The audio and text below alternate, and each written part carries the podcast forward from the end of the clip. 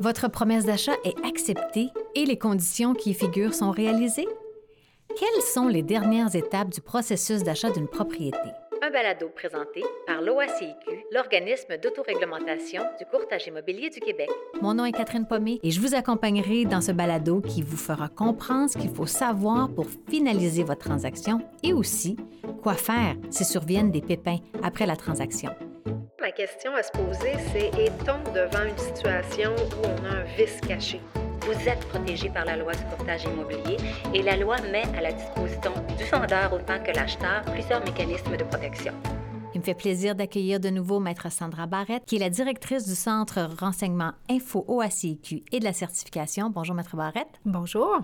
Et Madame Guylaine Turgeon, qui est agente au Centre Info OACIQ. Bonjour. Allô, Catherine. Alors, Guylaine, je m'adresse à vous. Une fois que la promesse d'achat est acceptée, les conditions sont levées, on est prêt à passer chez le notaire, youpi. Mais cette étape-là de signature chez le notaire, comment ça se passe? Comment l'acquisition de la propriété, elle est finalisée? Bon, alors c'est sûr, Catherine, comme tu dis, là, à la fin complètement, c'est le temps d'aller chez le notaire. Pourquoi? Parce que c'est lui, le notaire, qui va officialiser le transfert de la mhm. propriété. Aussi, ben, le notaire a des vérifications à faire pour faire ça tout selon les règles de l'art, c'est-à-dire qu'il va vérifier si le vendeur est le vrai propriétaire, confirmer si le vendeur est résident canadien ou non, mhm. si les dimensions du terrain sont exactes, toutes sortes d'autres vérifications de ce genre. Euh, ensuite, bien sûr, le notaire fera la publication sur le registre foncier. Mais ce qui est très important ici, c'est de savoir qu'une fois déménagé, l'acheteur sur place devra vérifier si tout ce qui est inclus dans la promesse d'achat est bien sur place et fonctionne. Mm-hmm. Parce que tout doit être fonctionnel lors de la prise de possession. Euh, bien sûr, ensuite, ben, l'acheteur attendra sa facture de la taxe de bienvenue, ah, bien ou communément appelée droit de mutation, mm-hmm. ce qui devrait avoir été prévu à l'origine dans le budget de l'acheteur. Très bien. Et là, on signe chez le notaire et malgré le fait d'avoir pris toutes nos précautions, notamment en ayant fait une inspection, il se peut qu'on découvre euh, quelques semaines, quelques mois, voire quelques années euh, plus tard un vice caché, par exemple. Sandra, on fait quoi dans une situation comme celle-là? Bien, tout d'abord, la question à se poser, c'est est-on devant une situation où on a un vice caché? Oui, en effet, parce que le vice caché, on entend souvent parler vice caché, mais Comment on définit le vice caché? En fait, un vice caché, euh, c'est quelque chose qui existait au moment de l'achat de l'immeuble, qui est inconnu de l'acheteur, euh, qui n'est pas apparent, puis qui est à ce point grave que s'il avait été connu de l'acheteur, ben il n'aurait probablement pas acheté l'immeuble ou aurait demandé une diminution de prix. Exact. Donc, c'est une situation qui est dans plutôt grave. Là. On n'est pas dans des petits, des fins, euh, des fins détails. Est-ce que vous pourriez nous donner un exemple, là, euh, parmi tant d'autres, là, de ce que peut être un vice caché? Euh, oui, ben en fait, en tant qu'acheteur, par exemple, si vous visitez une propriété, que lors de la visite, bon, vous constatez au sous-sol que les murs sont recouverts de styromousse destiné à l'isolation, mm-hmm. tout semble en parfait état, vous avez fait faire une inspection visuelle qui n'a pas révélé de problématiques mais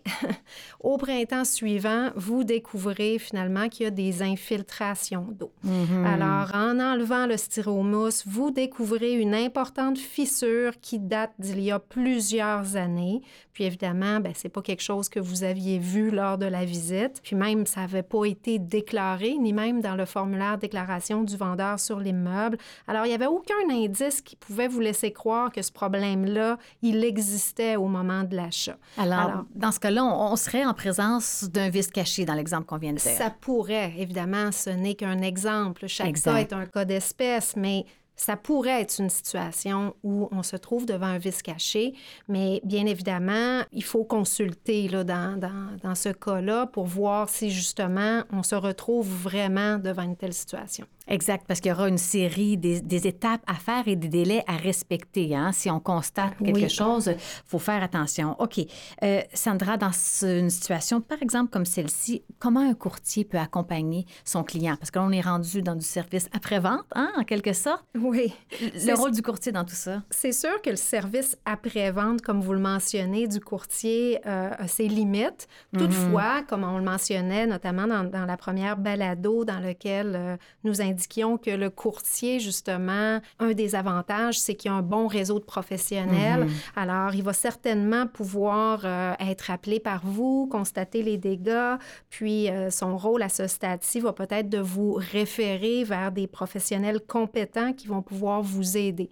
Par exemple, un architecte, un ingénieur en bâtiment, euh, un juriste aussi, parce que comme vous le mentionniez, ben il y a des étapes à respecter, il y a une dénonciation à faire. Mhm. Alors, ça peut être tout indiqué, là, effectivement, là, de, consulter rapidement un conseiller juridique. Que ça arrive à personne, mais malheureusement, ça arrive qu'il y ait des vices cachés dans, dans les propriétés.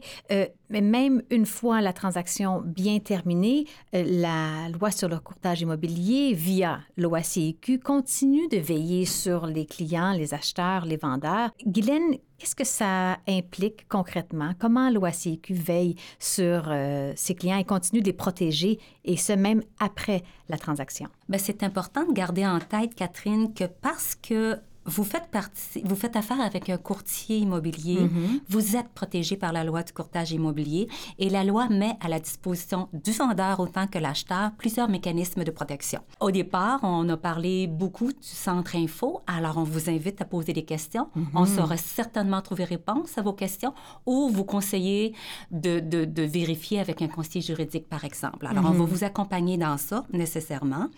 Aussi, euh, quand on pense que le courtier a frein ses obligations déontologiques, alors la partie qui est pénalisée pourrait faire une demande d'assistance en ligne.